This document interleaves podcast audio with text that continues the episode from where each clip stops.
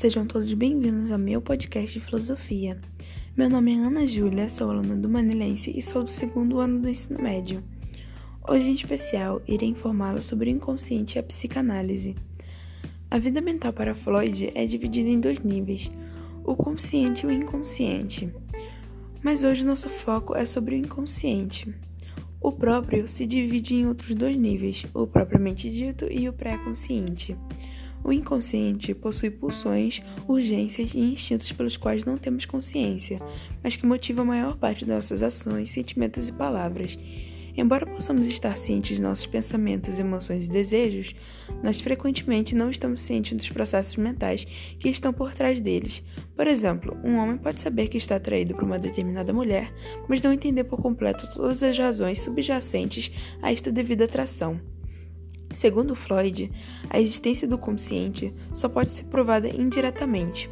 Para ele, o inconsciente é a explicação para o significado dos sonhos, dos atos falhos e da repressão. E é aí que entra o psiquismo.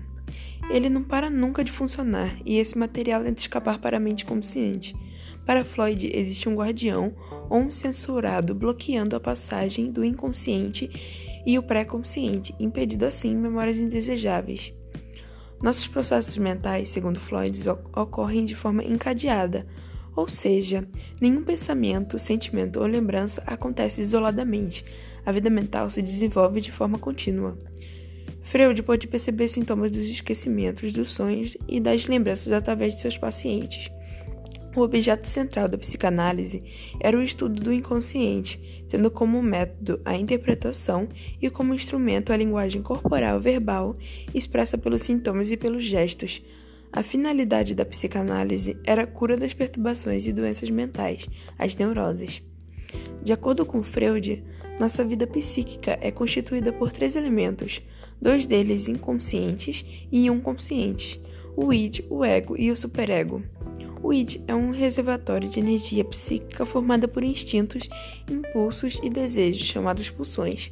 Para Freud, são todos de natureza sexual. O segundo elemento é o ego, a menor parte da nossa psique. E o terceiro elemento, o superego, que é a censura e a repressão das pulsões e os desejos do id, impostos pelas sociedades, interiorizadas inconscientemente por nós. A função do superego é impedir que os desejos do id cheguem à consciência para se satisfazer. Entre os recursos usados pelo id estão principalmente o esquecimento das palavras, uso de uma palavra errada no lugar da outra, o equívoco de ir a um lugar quando se deveria ter ido a outro e os sonhos. Freud demonstrou que há dois conteúdos em um sonho: o conteúdo manifesto e o conteúdo latente. O conteúdo manifesto não temos consciência nem dormindo e nem acordados. Já no latente, é um desejo que o id realiza. O ego está exprimido entre o id e o superego, o que são donos da vida psíquica. Isso foi tudo. Espero que tenham gostado e aprendido mais sobre esse assunto. Até a próxima!